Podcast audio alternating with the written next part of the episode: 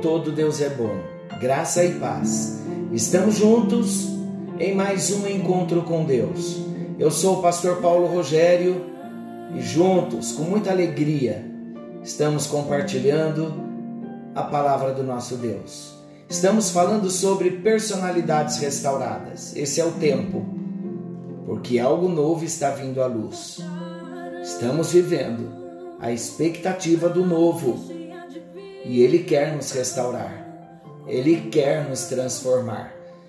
E nós estamos falando do cuidado que nós devemos ter com a nossa mente para não permitir que sejamos envolvidos pelo engano.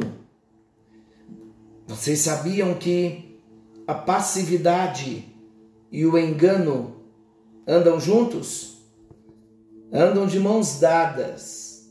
O engano e a passividade. No encontro anterior, nós falamos que uma mente passiva, estamos falando da conquista da mente. Uma mente passiva, ela está totalmente vulnerável aos espíritos de engano. E você sabia que uma pessoa que está debaixo de um espírito de engano, ela não sabe que está enganada? É por isso que nós precisamos clamar a Deus todos os dias para que sempre nos revele as áreas das nossas vidas e que passemos pelo crivo da palavra para não vivermos e não permitirmos o engano na nossa vida. E como vamos fazer isso diante de Deus? Esse crivo, queridos, deve ser acompanhado de um estudo acurado das Escrituras, confrontando as nossas convicções com o que está escrito na palavra, usando o nosso raciocínio sob a luz do Espírito de Deus. Sabe o que eu estava pensando? As nossas convicções, elas nunca podem estar acima da Bíblia. Há muita gente que tem muita convicção que está acima da Bíblia, acima da palavra de Deus. Nunca podemos. Se agimos assim, estamos agindo debaixo de um espírito de engano. A palavra de Deus, ela é direção para nós. Se colocarmos em nossa mente o fato de que todos nós somos vulneráveis e sujeitos ao engano, nós vamos nos conservar sob vigilância. Eu vou falar de coisas muito sérias, preste muita atenção. Até mesmo certos ensinos bíblicos que são tão importantes como a rendição do nosso eu a Deus e a nossa morte em Cristo Jesus podem ser levados a extremos e degenerar em passividade da mente, da vontade e do corpo. Seríssimo. Satanás está buscando em nós uma condição propícia para a obra do seu ataque sutil do engano. E a melhor forma, a melhor porta que ele encontra é a passividade. Uma mente passiva é porta aberta para que o inimigo entre com engano. Deus Vejam como Deus age. Deus sempre apela para o uso das nossas faculdades, mas Satanás procura suprimir as nossas faculdades, faculdades mentais. Satanás quer um homem passivo, Porque um homem passivo, ele consegue escravizar a vontade do homem passivo. Escravizando a vontade de uma pessoa passiva, facilmente o Satanás vai manipular essa pessoa. Agora, Deus age diferente. Deus apela à nossa vontade e ele espera uma rendição inteligente, uma decisão de obedecer de boa mente a sua palavra. Nos atentemos.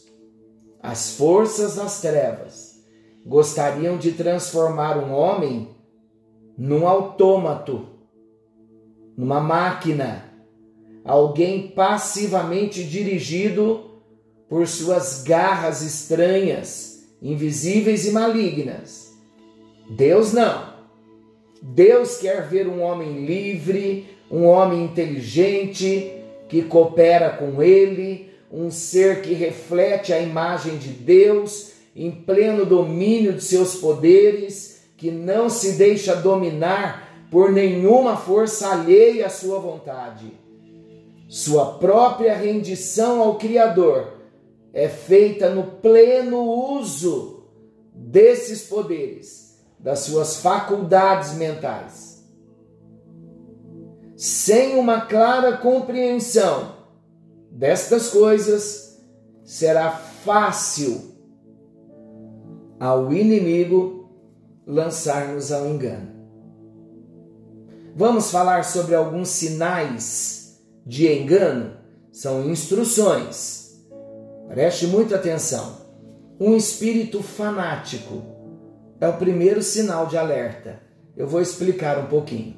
Ele não consegue, uma pessoa fanática, não consegue ver as coisas por um ângulo mais aberto.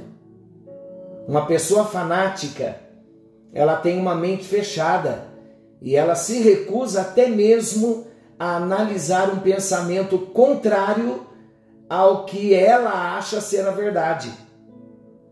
Uma pessoa fanática debaixo de um espírito de engano, ele é dogmático, intolerante, dado a discussões calorosas sobre os seus pontos de vista. Pessoas debaixo de engano, já debaixo de um espírito fanático, sob o governo de um espírito fanático, ela julga-se senhora da verdade. E sabe o que ainda essas pessoas fanáticas afirmam, afirmam que tiveram uma revelação de Deus, mesmo que as suas ideias sejam totalmente contrárias ao bom senso de interpretação. E por que isso acontece? Pela passividade da mente. Na passividade da mente e pela passividade da mente, essa pessoa, uma pessoa debaixo do engano, recebe todo um ensino ou tradição e, mesmo lendo a Bíblia, não consegue ver o que está lá. A pessoa lê a Bíblia também com, com uma mente passiva. Isso é um perigo, queridos. É um perigo.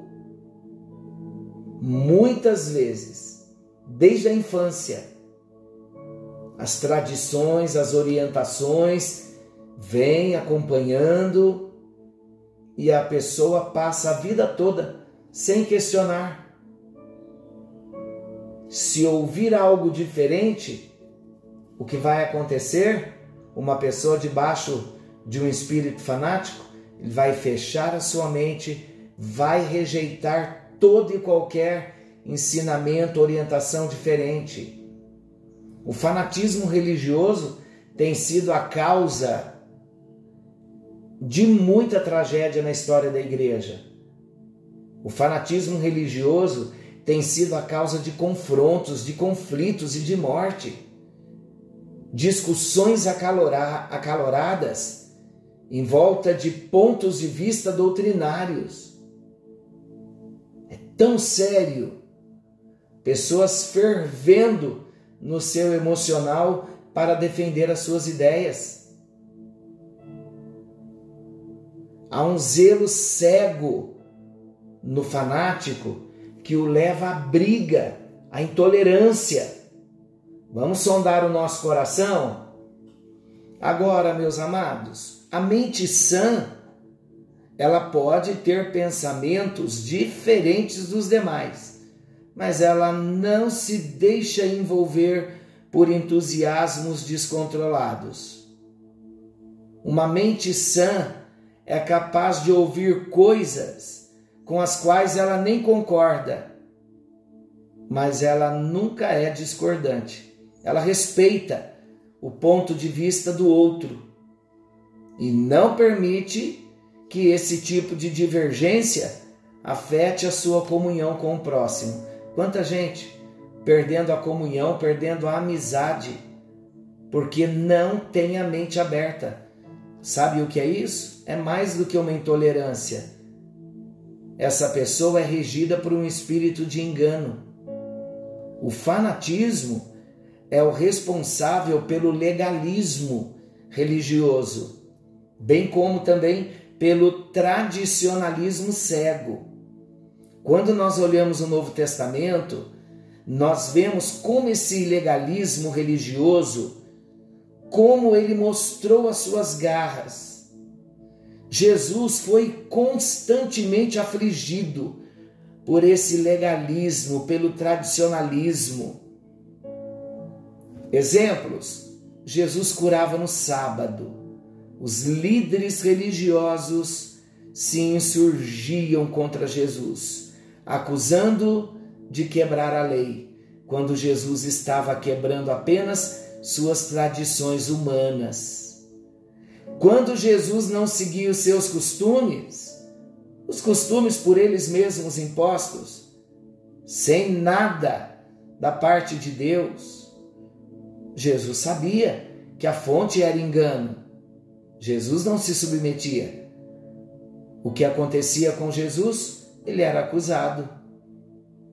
Por causa desse espírito fanático, levaram Jesus à morte. Que dizer do apóstolo Paulo? Paulo também andou às voltas com esse espírito de engano, fanatismo, legalismo. Ele mesmo foi vítima do seu engano. Mas um confronto só com Jesus, com o Cristo ressurreto, fez com que o apóstolo Paulo se rendesse por inteiro ao Senhor. Agora, consideremos qualquer pessoa que viva em engano e tem uma mente aberta, ela não se endurecerá diante da verdade revelada por Deus. É por isso que existe ensino, estudo, pregação, encontro com Deus. Deus de repente vai confrontar alguns pensamentos que a gente traz desde a infância, ou de repente fomos ensinados. Esteja aberto ao Espírito Santo todo dia. Coloque a sua vida diante do Senhor e faça esta oração. Existem dois, dois pedidos que eu faço a Deus todos os dias na minha oração. Senhor, dá-me discernimento espiritual nesse dia. E o segundo pedido, Senhor, não me deixe ser regido por nenhum espírito de engano. Discernimento de espírito e o pedido de não ser regido por nenhum espírito de engano. Isso nos leva a ficar em alerta. Queridos, direção vinda através de uma mente passiva é sujeita ao engano. A palavra nos adverte: Amados, não creais a todo espírito, mas provai se os espíritos vêm de Deus porque muitos falsos profetas têm saído pelo mundo. Primeira de João 4:1. Para que nós todos possamos provar os espíritos, nós teremos que usar tanto as nossas faculdades espirituais como também as intelectuais. Por quê? Porque as impressões do espírito são transmitidas à mente e compete-lhe analisá-las à luz da palavra escrita, o que exige uma mente ativa.